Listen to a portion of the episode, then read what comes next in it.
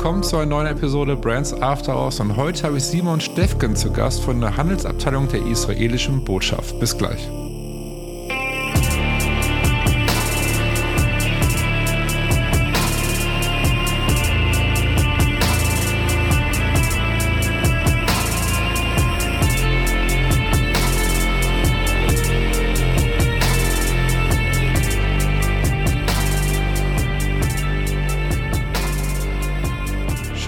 Dabei bist zu einer neuen Episode Brands After Hours und wie gerade schon vom Intro erwähnt, ist heute Simon Stefken zu Gast von der Handelsabteilung der israelischen Botschaft. Und ich kann nur so viel sagen, wir hatten eine super spannende Unterhaltung, weil es ging um israelische Startups und Simon kennt sich sehr, sehr gut mit israelischen Startups aus. Was genau das auf sich hat, erfahrt ihr gleich. Ich kann nur so viel sagen, ich fand es super spannend, einfach zu verstehen und zu erfahren, wie israelische Startups ticken, sag ich mal, wie die vorgehen, wie die, einem, wie, wie die ein Business aufbauen, wie die ihr Unternehmen aufbauen, fand ich wahnsinnig inspirierend.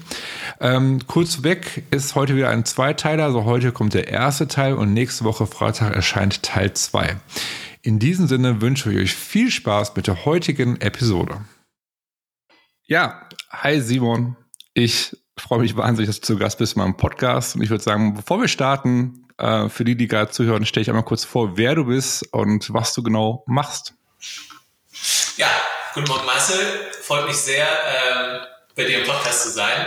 Mhm. Äh, und äh, ich bin ganz gespannt auf das Gespräch. Ganz herzlichen Dank schon mal für die Einladung. Ähm, ja, ich bin Simon Steffken. Ähm, ich arbeite in Berlin äh, und zwar bei der Handelsabteilung der israelischen Botschaft. Wir sind äh, die Wirtschaftsförderungseinrichtung der israelischen Regierung in Deutschland und äh, unterstützen israelische Firmen auf dem deutschen Markt, ähm, helfen denen beim Markteintritt, äh, unterstützen die mit Marktrecherchen ähm, und ähm, machen für die Intros bei Firmen, die für die relevant sind. Mhm. Äh, das ist das eine, was wir machen. Wir ähm, bieten aber auch Services für, für deutsche Unternehmen an und äh, zwar in einem Bereich, äh, der uns heute sicherlich noch äh, mehr interessieren wird äh, im Gespräch, nämlich äh, machen wir Innovationsscouting. In Israel gibt es so ein großes Startup-Ökosystem, über das wir sicherlich äh, gleich auch noch ein bisschen plaudern werden. Mhm. Ähm, und äh, eine sehr, sehr große Anzahl von innovativen Startups. Und wir ähm, bieten eben Scouting für deutsche Firmen an ähm, und äh, stellen dann aber auch im Anschluss die Verbindungen direkt her.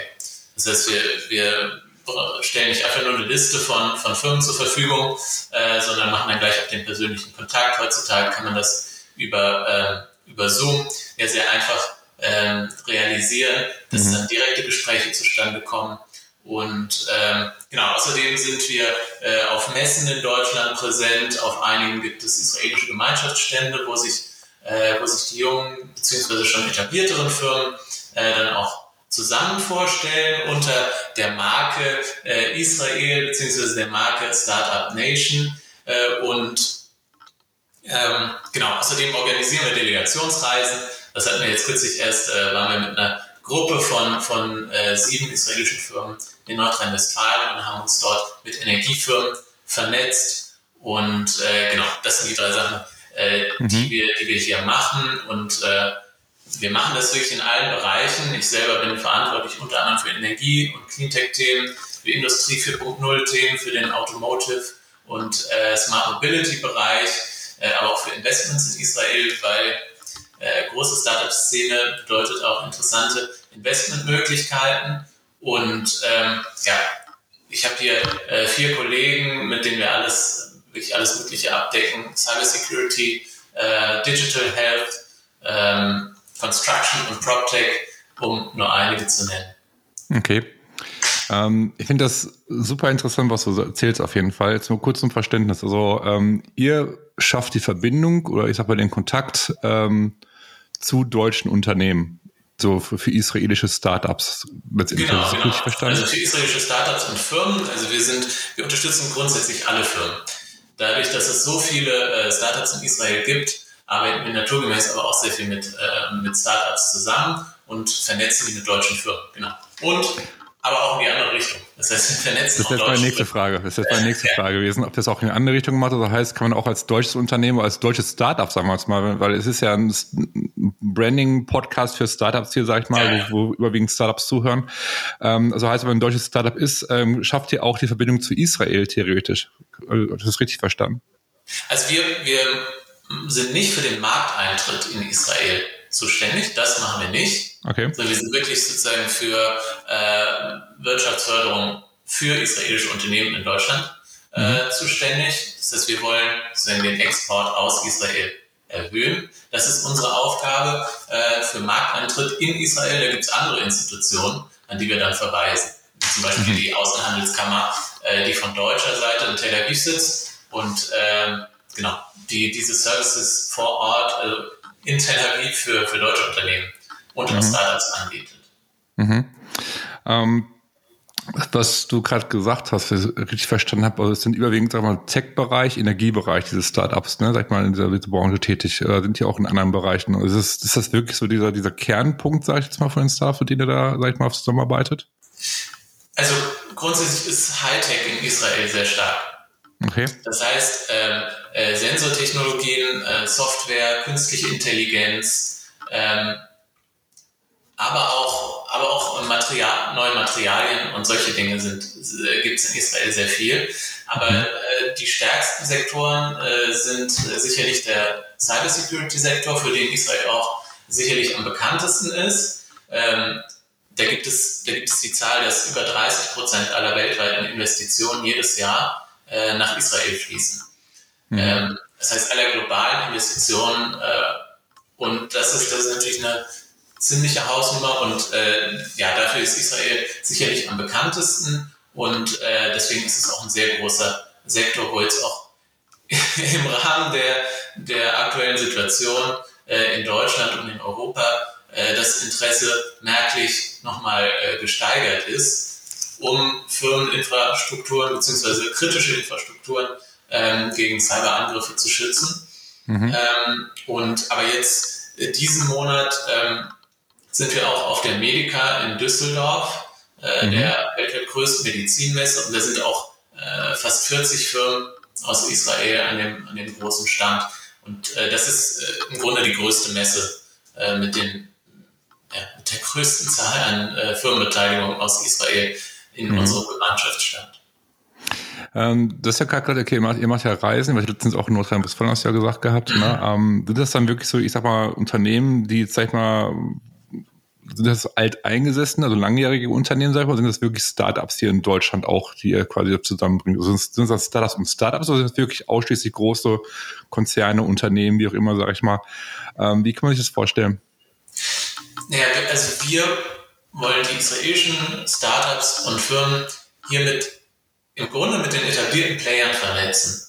Okay. Weil, äh, weil also mit den großen Konzernen und so weiter zum Beispiel jetzt. Genau, mit den großen Konzernen, aber auch mhm. den mittleren, äh, mittleren Konzernen, äh, mhm. mittleren mhm. Firmen und, und äh, Mittelstand und so weiter, okay. Genau, mit dem Mittelstand. Mhm. Wir haben jetzt vor kurzem auch äh, zum Beispiel eine Partnerschaft mit dem ähm, Bundesverband der mittelständischen Wirtschaft äh, geschlossen, wo wir auch äh, stär stärkere Kooperation vereinbaren.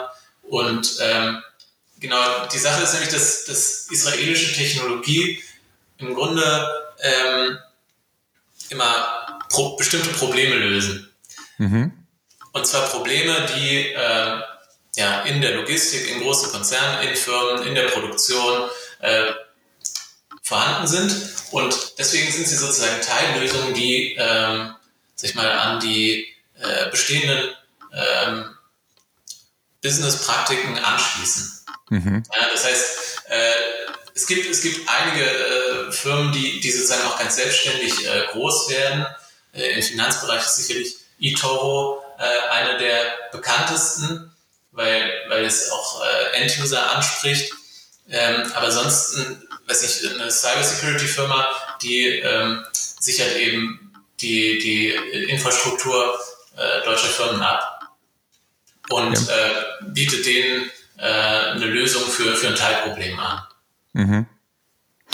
Ähm, Finde ich einen interessanten, spannenden Ansatz, den du gerade sagst, weil einfach, ich meine, du kennst ja, du, du weißt, wie deutsche Unternehmen so ein bisschen ticken, sag ich mal. Du kennst auch wahrscheinlich so ein bisschen, wie die Startup-Szene in Deutschland tickt. Ähm, ist die Startup-Szene, ich sag mal, in Israel, ist die, ist die grundlegend anders als in Deutschland aus seiner, aus seiner Erfahrung heraus? Also, also ist sie innovativer? Ist sie, ist sie, geht, die, geht die anders vor? Vielleicht, das würde mich mal wahnsinnig interessieren. Wie sind die in Israel unterwegs? Ja, also Israel läuft ja unter der Marke Startup Nation. Äh, ja. dieses, dieser Begriff äh, wo, wurde eingeführt äh, in der Publikation vor, vor 14 Jahren ungefähr in diesem Buch ähm, Startup Nation. Und mhm. ähm, das hat bestimmte Gründe, äh, weil, ähm, weil so eine Gründungskultur und sozusagen einen Gründungsspirit gibt, den man in Deutschland äh, bisher so nicht kennt. Ich meine, da tut sich sehr viel, äh, auch, durch, äh, auch durch Leute wie dich. Ähm, aber, durch Leute wie mich, okay. ich meine, du, du unterstützt Startups äh, beim, beim Skalieren. Äh, du, du bist auch Teil äh, des Ökosystems und okay.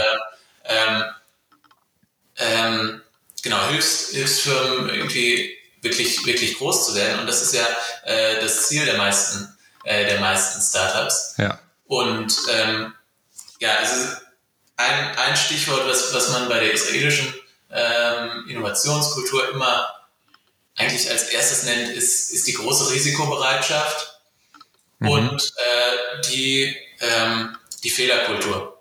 Also ähm, wenn man in Israel scheitert, ist das äh, keine Schande, sondern sozusagen Vorbedingung dafür, dass man es irgendwann schafft. Und ähm, ah, okay.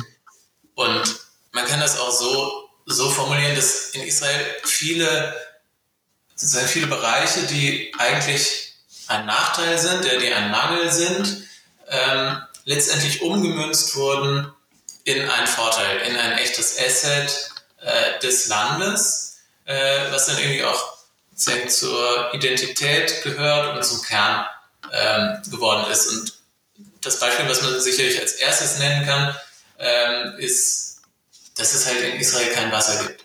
Ja, man mhm. kann eigentlich keine Landwirtschaft betreiben, es ist ein Wüstenstaat. Mhm. Und äh, dann wurde aber die Tröpfchenbewässerung erfunden, eine israelische Innovation, die es möglich macht, ähm, Landwirtschaft zu betreiben. Mhm. Unter Bedingungen, wo man vorher denkt, ja, vielleicht fängt man gar nicht erst an. Ja, aber äh, man musste eben und es gab eine Lösung. Und äh, ich meine, das ist natürlich ein enormes Risiko, wenn man jetzt dort ist. Äh, man will Landwirtschaft betreiben, man kann mhm. eigentlich gar nicht. Das heißt, man weiß auch nicht genau, wann kommt man jetzt auf die Lösung.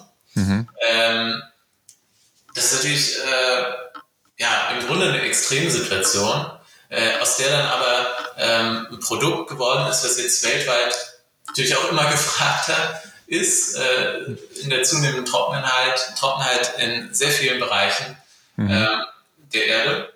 Mhm. Und ähm, genau, das ist jetzt sozusagen ein Exportschlager und äh, äh, aus, genau, aus der Schwäche wird sozusagen äh, Stärke gemacht.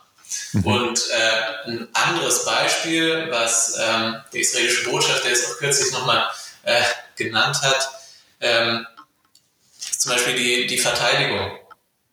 Üblicherweise sind Armeen ein sehr, sehr großer Kostenpunkt mhm. ähm, in einem Land, verschlingen enorme Mengen äh, an Steuergeld und sind sozusagen eine, eine Notwendigkeit, die äh, im Grunde nur eine Last ist.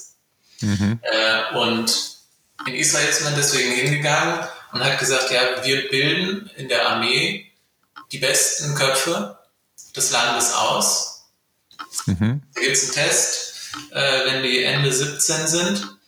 Äh, und äh, die Besten werden dann in Eliteeinheiten gesteckt, mhm. durchlaufen spezielle Bildungsprogramme mhm. und ähm, sind dann eine Stütze der Armee, entwickeln neue Technologien und äh, danach entstehen Spin-offs, die ein Teil des wirtschaftlichen Erfolges von Israel sind. Ach. Das heißt, sehr, sehr viele Startups, äh, die, sehr viele Startup-Gründer ähm, rekrutieren sich aus der, aus der Armee und wurden dort ausgebildet, kennen sich auch von da und äh, deswegen entsteht auch ein sehr, sehr starkes Netzwerk mhm. äh, und sind dann im, im Nachhinein Stütze sowohl für die Armee als auch für die Wirtschaft. Und das ist wieder so ein Asset, was eigentlich eine Last und eine Pflicht ist, ähm, was sozusagen umgemünzt wurde in eine Stärke. Das, das klingt total effizient und ich finde das total interessant, was du erzählst. Ich habe das noch nie in der Form so gehört tatsächlich. Äh, machen es irgendwelche anderen Länder auch? Weißt du davon irgendwie? Ich habe das noch nie zuvor so das gehört. Das weiß ich ehrlich gesagt nicht. Äh, okay. Ich habe die Sachen jetzt auch in Bezug äh, auf Israel ja. äh, gelernt. Ähm, aber es leuchtet irgendwie, es leuchtet allen auch. Ne? Also wenn man, ja, äh, wenn man das hört, dann denkt man sich, ja, das, das, macht, das macht irgendwie Sinn, äh, sozusagen ja. aus diesen äh, Verpflichtungen ein, ein positives Asset zu machen. Ja. Und äh, genau, ist aber dann sozusagen auch von, von, von der Regierungsseite her gesteuert und so gewollt. Finde ich total wahnsinnig, finde ich wahnsinnig interessant. Ich habe das noch nie, äh, noch nie gehört tatsächlich zuvor. Ähm, finde es aber total logisch und total irgendwie fortschrittlich klingt das irgendwie so einfach. Das ist einfach, ja, ich finde das total beeindruckt, ehrlich gesagt. Ähm, was du auch gerade gesagt hast, was ich super interessant finde, das nur aufzugreifen. Du hast gesagt, so die in Israel, die Startups sind generell mehr risikobereit. So gehen wir risikobereit und du sagst, okay, Scheitern ist völlig okay. So. Und ähm, ich habe zwei Fragen dazu. Die erste Frage ist, äh, wie, also vielleicht starten wir erstmal mit der ersten Frage, also wie ähm, gehen die da vor? Also heißt, testen die, machen die Prototypen, ähm, wie testen sie ihre Geschäftsidee? We weißt du da genaueres? Also wie gehen die genau vor, wenn du sagst, okay, wir sind risikobereit und scheitern ist okay? Also wie, ist, wie schaut so deren Prozess aus? Also ähm, ja, viele, die meisten Startups, muss man sagen, sind nicht ähm, im Hardware-Bereich, auch wenn es da einige sehr, sehr relevante gibt, ja. ähm, sondern, sondern im Software-Bereich. Ja. Ja, das heißt, ja, im Softwarebereich muss man äh, auf andere Weise Prototypen machen. Ja. ja als, äh, genau. Es gibt zum Beispiel ein Batterie-Startup, ähm, was, was auch schon Unicorn ist. Die machen natürlich, äh, die machen natürlich äh, materielle Prototypen. Mhm. Die meisten, also Cybersecurity läuft ja auf Software-Ebene ab. Mhm. Ähm, und äh, genau deswegen ist sozusagen die, der Bereich materieller Prototypen äh, nicht so stark entwickeln. Und man muss eben sagen, dass äh, Software sich auch sehr, sehr viel leichter exportieren lässt. Ja, da sind auch die Entwicklungszyklen äh, kürzer. Mhm. Und genau, Risikobereitschaft. Ähm, da können wir vielleicht kurz über das, über das ganze Ökosystem sprechen. Ja, sehr, sehr gerne. Ich finde das wahnsinnig interessant. Deswegen frage ich mich genauer gerade nach. Weil, weil es gehören äh, ja nicht nur die Startups dazu, ja, die risikobereit sind, ja. sondern auch die, äh, sag ich mal, die etablierte Industrie oder die etablierten Firmen, die ja. den Startups anbieten, ja, probiert das doch mal bei uns. Das, das klingt so, äh, als ob das echt äh, Sinn machen würde. Wir brauchen eure Technologie. Hier ja. habt ihr Möglichkeiten, das auszuprobieren. Also auch israelische ja, Unternehmen jetzt, ne? Also auch israelische Unternehmen unterstützen die letztendlich auch da. Ganz genau, ganz genau. Ja, ja. Also in einigen Bereichen ähm, ist das auch äh, einem Marktdruck innerhalb von Israel zuzuschreiben, wie zum Beispiel äh, im Finanzbereich. Es gibt mhm. eine sehr, sehr starke Fintech-Szene äh, mhm. in, äh, in, Israel. Und äh, es gibt, ich meine, das Land hat 9 Millionen Einwohner. Mhm. Äh, es, ist, es ist ungefähr so groß wie unser Bundesland Hessen. Das mhm. heißt, eigentlich, ja, der Markt ist relativ klein. Und im Bankenbereich gibt es ein paar etablierte Player die dann auch äh, derart untereinander in Konkurrenz stehen, dass sie im Grunde gezwungen sind, äh, neue Innovationen zu prüfen und auch in ihre Geschäftsmodelle zu übernehmen, um in dieser harten Konkurrenz äh, bestehen zu können. Mhm. Aber grundsätzlich gibt es auch, also ich habe es jetzt eben aus dem Energiesektor gehört, ähm, wo, wo äh, Firmen auch bereit sind, ähm, ja, eine, neue, eine neue Idee auszuprobieren und äh, eben Möglichkeiten geben, ähm, Prototypen zu installieren, eben Pilotprojekte zu machen. Mhm. Und ja, da hast du ganz recht, das ist, das ist ein wichtiger Teil, weil äh, man kann nicht einfach in der Garage eben äh, sich was ausdenken und dann, äh, dann ins Ausland gehen und ähm, genau, dann äh, direkt, direkt exportieren. Auf der anderen Seite ähm, muss man auch sagen, dass mittlerweile wegen der bekannten Startup-Szene und Innovationskultur so viele internationale Konzerne mit eigenen Büros ähm, in Israel sind. Man spricht von mhm. über 300 internationalen Konzernen, die ihre eigenen Büros in Israel aufgemacht haben, die da natürlich äh, ähnlich verfahren. Ne? Die wissen genau, ah, wir gucken hier mal, wir, sind, wir schicken da zwei, drei Leute ähm, ins Land, äh, um, um die Szene vor Ort zu beobachten und mhm. denen auch äh, Pilotprojekte zu ermöglichen. Das heißt, mhm. da ist sozusagen ein expliziter Wille vorhanden oder eben auch diese Risikobereitschaft ne, von mhm. Konzernseite mit in so einem Testumfeld, sag ich mal, ähm, mhm. um, genau, um die relevanten Technologien möglichst früh an sich zu binden. In den letzten Jahren ist das mit der Automobilindustrie passiert. Alle relevanten Player sind jetzt in Israel. Mhm. Und äh, man weiß ja, dass derzeit die Autoindustrie auch sehr äh, unter nicht unter Stress, doch wahrscheinlich unter Stress und unter Druck steht, ähm, sich bestimmten Marktbewegungen anzupassen. Und ähm, da spielen Innovationen eine, eine, entscheidende Rolle, ob das jetzt bei der ähm, äh, User Experience ist, äh, beim autonomen Fahren oder auch bei der Elektrifizierung. Mhm. Und äh, genau, die Firmen, was ich, äh, die sind die sind jetzt alle vor Ort und, und versuchen da sozusagen das Beste möglichst früh äh, aus den Technologien ähm, zu machen. Das heißt sozusagen, dass äh, die internationale Welt äh, ist jetzt auch in Israel vor Ort, um ja, diese Risikobereitschaft, die du, äh, die du angesprochen hast, genau, sozusagen auszuleben ja, und, ich, ich, und umzusetzen. Ja, also ich finde es, ich, kann, ich sag's nochmal, ich finde es hochinteressant, was du gerade erzählst, ich höre ich gerade so aufmerksam zu, weil ich ähm, habe bis jetzt keine Berührungspunkte mit dem israelischen Markt, deswegen äh, bin ich gerade so neugierig und frage da genauer nach, einfach weil ich das hochinteressant finde, weil es einfach eine ganz andere Kultur ist, das hört man ja schon raus. Man ist, klar, es ist eine andere ja. Kultur, aber auch so was das Startup-Leben äh, betrifft, ähm, was mich mal interessieren würde, ähm, so ganz kurz einen kleinen Abstecher so in Richtung Marke auch zu machen, was mich mal interessieren würde, ist, du sagst, okay, sind ähm, risikobereit, die ähm, Scheitern ist okay, sind sehr, sehr innovativ, also ne, sind, sind sehr, sehr ganz anderes Mindset steckt dahinter. Ähm, das heißt, Innovation wird ja gefördert, gemacht und getan. Ähm, hast du da irgendwie auch beobachten können oder irgendwie erfahren, dass okay, die, die äh, versuchen es auch dementsprechend nach außen zu tragen, also als, als Marke sich zu positionieren? Also sind hier dann in Israel, die Startups, sag ich mal, sind hier mehr bewusster, sich als Marke zu positionieren oder ist das auch, sag ich mal, nebensächlich eher? Also das würde mich mal interessieren. Hi, Susanne von Burnt hier nach einer kurzen Unterbrechung geht es gleich weiter der Podcast gibt dir hilfreiche Tipps und Inspiration für deine Marke. Wir wissen, es ist anstrengend, die eigene Marke, egal ob Unternehmen oder Startup, zu positionieren.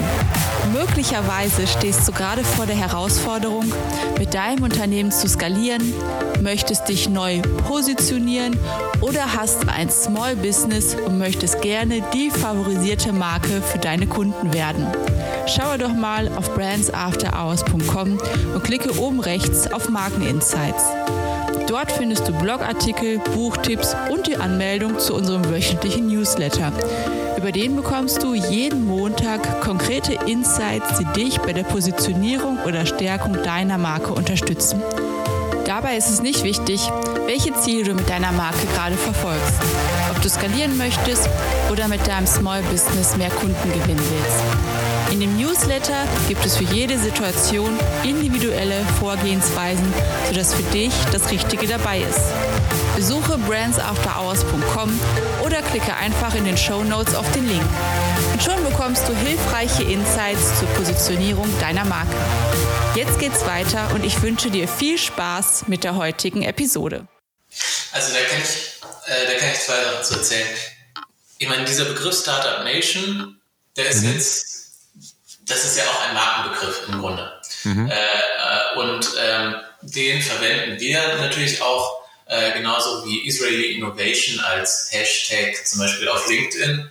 Ähm, und es gibt die, es gibt die Geschichte aus, aus dem Buch Startup Nation, ähm, dass jemand angefangen hat, also jemand hat ein Startup gegründet mhm. und ist dann sozusagen mit seinem Pitch weltweit auf Tour gegangen. Und er hat aber nicht, ähm, nicht nur erzählt, was, was er da entwickelt hat, sondern er hat auch von dem Ökosystem erzählt. Mhm. Also er hat gesagt, wie innovativ äh, die Menschen denken und wie risikobereit sie sind mhm. ähm, und hat sozusagen die Leute als Teil seines Pitches darauf aufmerksam gemacht, dass, dass es da vielleicht was Interessantes zu entdecken gibt. Mhm. Und das heißt, Israel, genau, die Israelis verstehen sich auch selber äh, als, als Teil sozusagen der Startup Nation. Mhm. Und ähm, mir hat mal jemand äh, die Geschichte erzählt, dass, dass eine israelische Firma ein Produkt an, ich glaube, Unternehmen in Bayern verkauft hat. Die haben die ein paar Jahre lang äh, als Kunden gehabt und dann hat die, hat die deutsche Firma gesagt, äh, Jungs, wir können euer Produkt in China jetzt für drei Millionen günstiger im Jahr haben. Mhm. Ähm, tut uns leid, so ungefähr. Okay. So, und dann hat die israelische Firma gesagt, halt, halt, halt, warte mal kurz, ich will dir was zeigen. Mhm. Und hat gesagt, komm, äh, komm mal nach Israel. Und äh, dann sind wir irgendwie drei Tage später nach Israel geflogen. Und äh, der hat ihm noch fünf weitere Firmen gezeigt, die für sein Unternehmen wertvoll und relevant sind. Mhm.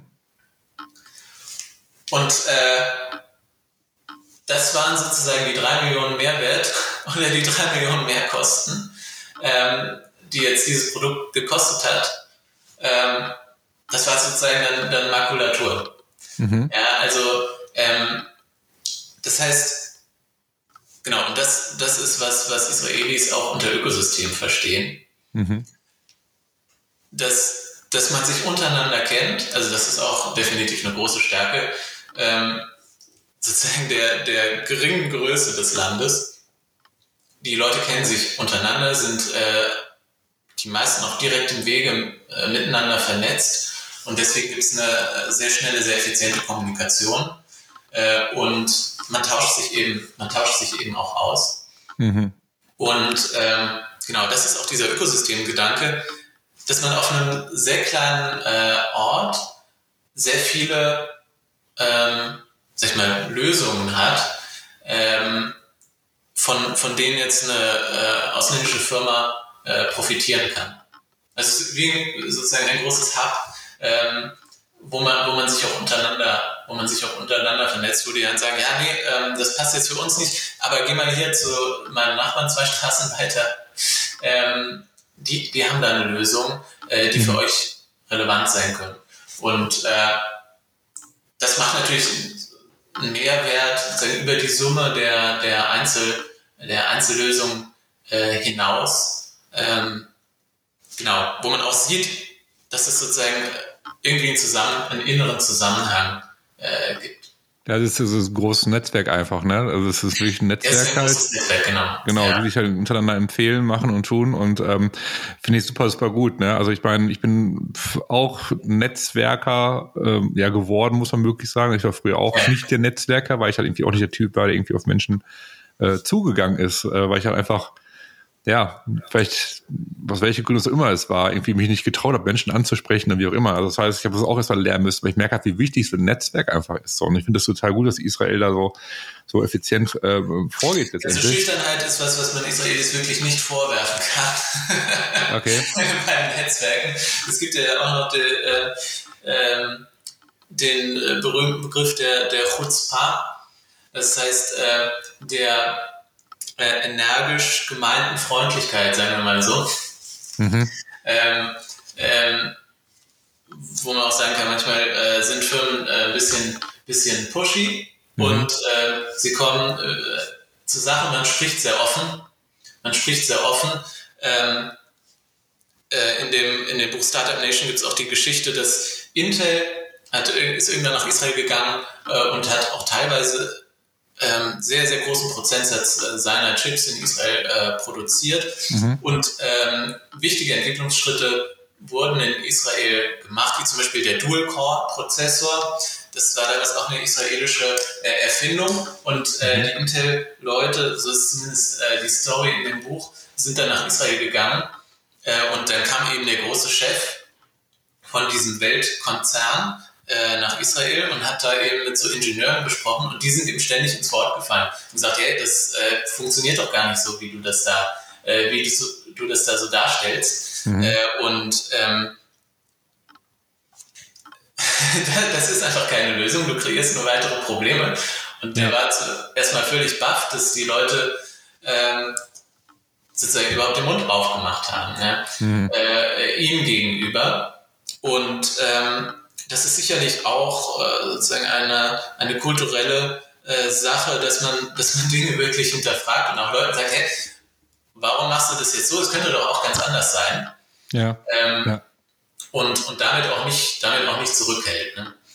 Und äh, in bestimmten Bereichen ist das sehr wichtig. Also irgendwie bei der Chip-Produktion hieß es dann, die, die Optimierungskurve, die war irgendwann sozusagen ausoptimiert und es musste was anderes her, aber keiner hatte Ahnung was oder wusste überhaupt nicht, wie man das jetzt bewerkstelligen sollte.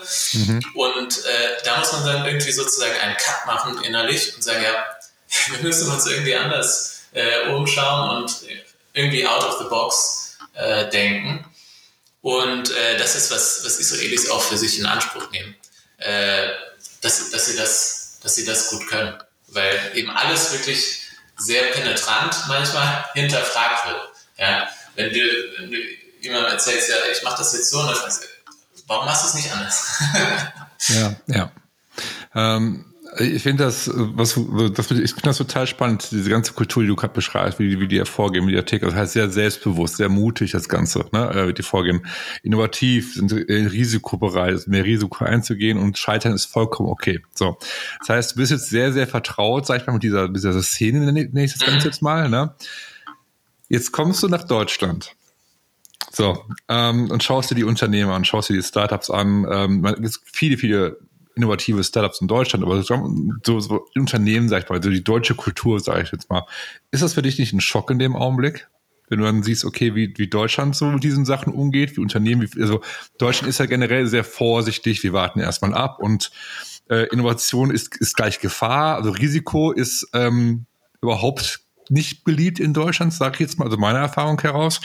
Und ähm, das Scheitern ist okay, ist, finde ich, bei Deutschen auch ganz oft anders. Also ein anderer Blickwinkel, sage ich jetzt mal. Ne? Also ist das nicht für dich ein totaler Schock, wenn du irgendwie sag mal, mit deutschen Unternehmen zusammenkommst, wenn du diese, diese israelische Kultur kennst, sag ich mal, so wie das wie die arbeiten, sagst das ja, ist was total. Heißt ein Schock? Das ist hier sozusagen, das ist meine Aufgabe. Ähm, das ist ähm, das ist, was wir hier machen und ähm, wo wir auch Überzeugungsarbeit leisten ja. möchten ja. und äh, wo man einfach langsam Dinge anschieben muss. Ähm, man muss auch dazu sagen, dass zumindest auf jeden Fall bisher ähm, viele Dinge ja äh, ziemlich gut funktioniert haben oder auch funktionieren in Deutschland. Ne? Also wenn man, wenn man äh, nicht risikobereit sein muss, ja, dann heißt es ja im Grunde auch, dass Dinge auf gewisse Weise ganz gut funktionieren. Ne? Mhm. Also ich finde es, ich finde es falsch, das jetzt nur als äh, sag ich mal, negative Eigenschaft hinzustellen. Mhm. Ähm, ähm, und äh, genau, es ist einfach, es gab ganz gute Bedingungen, um bestimmte Art von Wirtschaft zu betreiben in Deutschland bisher. Äh, und und äh, sozusagen die Art der Innovation. Es gibt ja in Deutschland auch äh, große Innovationen. Es ist ja nicht so, äh, dass Deutschland ähm, äh, sich, sich äh, verstecken müsste mit äh, bezüglich Innovation und Patenten. Das ist ja eigentlich äh, überhaupt nicht so. Ne? Sondern es ist, aber es ist eine andere Art von, von Innovation, nämlich mehr sozusagen der Optimierungsgedanke. Ja, ja, dass, ähm, ähm, dass Dinge wirklich perfekt gemacht werden, statt sie statt sie anders und neu, statt sie anders und neu zu machen. Und, äh, Perfektionismus meinst du, der da drin steckt? Ja, ja, genau, genau. Also ein Produkt ist dann ein gutes Produkt, wenn es, weiß ich, sehr, sehr langlebig ist, sehr perfekt äh, designt ist und einfach sozusagen bestimmte, bestimmte Qualitäten hat, äh, die ja, die sozusagen made in Germany sind, wenn man so will. Mhm. Ähm, messe ich im Autobereich, dass das Autos besonders lange fahren, besonders äh, genau eben Qualität äh, in dem Sinne haben, wie wir es hier äh, verstehen. Ne? Ähm, und genau, in, in vielen Bereichen, das höre ich jetzt auch, setzt da ein bisschen Umdenken ein. Also, aber eben auch aufgrund der äußeren Umstände. Das heißt, es ist immer irgendwie. Der Markt verändert sich, natürlich. Der Markt also. verändert sich, aber auch die ganze, also, weiß ich, Energie, Energienachschub ist nicht mehr so verlässlich und günstig, äh, wie man das machen kann. Man weiß nicht, wie das äh, in zwei Jahren sein wird. Und äh, wie geht man jetzt mit dieser Unsicherheit um? Diese Unsicherheit mhm. kreiert jetzt, so ist auch mein, äh, meine Rückmeldung ähm, von, von vielen Unternehmen, äh, mit denen wir hier, mit denen wir hier zu tun haben, äh, kreiert einfach neue Denkweisen. Ja, wenn man, mhm. wenn man nicht sagen kann, ja, es ist jetzt zehn Jahre lang teuer oder so, das kann man ja auch nicht sagen, ne? äh, in Bezug auf die, äh, auf die Energie zum Beispiel. Oder ja. es ist jetzt ähm, zwei Jahre teuer und dann wird es wieder äh, in Anführungsstrichen normal oder so wie vorher. Das kann man auch nicht sagen. Und wie geht man jetzt mit dieser Unsicherheit um? Wie schafft man sich äh, selber Sicherheit oder auf andere Weise Sicherheit mhm. äh, für, für den Bestand des Betriebs und ähm, was wir jetzt auch nochmal im Kontakt mit dem Bundesverband äh, der mittelständischen Wirtschaft ähm, verstanden haben, ist, dass der Mittelstand hier eigentlich nicht über Firmengrößen definiert wird, sondern äh, oder Mitarbeiterzahlen, sondern dadurch, dass ähm, Unternehmer Verantwortung für ihre Firmen übernehmen.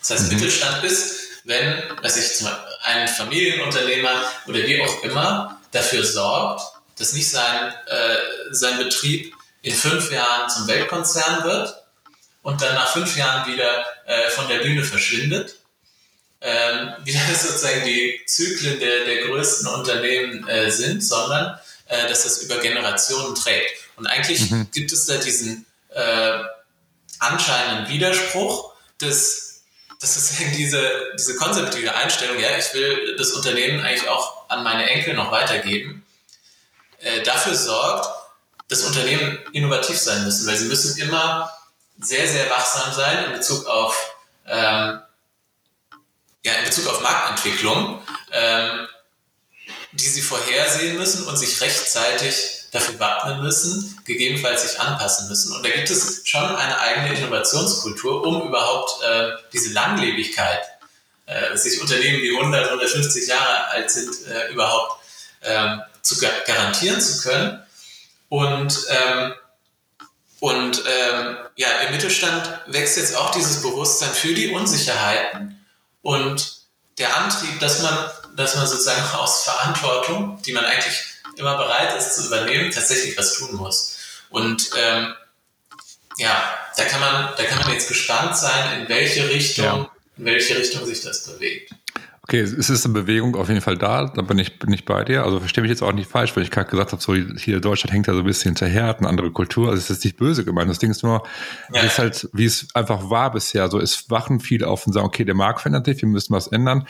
Das Ding ist, also ich ganz oft ja bei, bei älteren, bei young, langjährigen Unternehmen ist zum Beispiel auf, auf Blick von Startups, dass sie sagen, ja, Startups, ach, die können das ja auch machen, die sind noch jung, die sind noch agil, die probieren sich noch ein bisschen aus. Wir können das nicht mehr. Und das ist das Problem, was ich sehe. Die, diese, dieses dieses, diese Einstellung. Das ist das, wo ich dachte, das ist das Innovationsbremse in dem Augenblick, weil die wollen sich ja gar nicht verändern, weil die ne, sind ja angeblich, sie können es ja nicht mehr.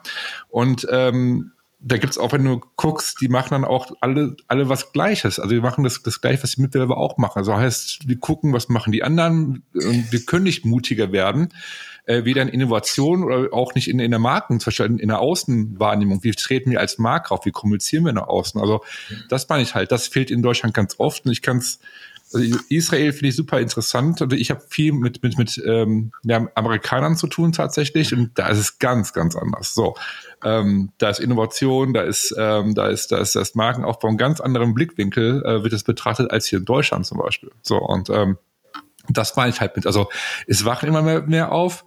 Ähm, Gerade die Startups hier natürlich in Deutschland, die wollen natürlich was verändern. Die wollen natürlich, man, die sind ja da, die sagen, okay, meine Geschäftsidee, ich will was verändern in der Welt. Das heißt, diese, diese, dieser Gedanke ist ja da. Ich finde diese Energie super, super interessant bei Startups einfach. Ne? Und ähm, ich denke schon, dass sich immer mehr Unternehmen davon inspirieren, sage ich mal, und sagen, okay, wir arbeiten mit Startups zusammen oder werden selber innovativ, ne? Das finde ich gut. Aber generell höre ich oft so diesen Ruf, den Deutschland hat, ist so, eher vorsichtig, kein Risiko eingehen, ähm, bloß kein Risiko, ne, wie gesagt, und äh, es muss perfekt sein, alles. Und es nicht perfekt ist, ist es nicht gut. So, das meine ich halt. Das ist so oft so in den Köpfen drin, ja. von der Kultur her, dieses, ja. diesen Perfektionismus halt. Und ähm, deswegen auch dieses Scheitern äh, ist okay in Israel. In Deutschland, wenn du scheiterst, wird mit direkt sag ich mal, ne, gibt es irgendjemand, der sagt, ja, wie, hast, hast du das gesehen? Die sind äh, vor die Wand gefahren und die, ne, also er wird direkt irgendwie so ein bisschen abwertend das Ganze betrachtet und ähm, das finde ich halt irgendwie schade tatsächlich, wie es ist.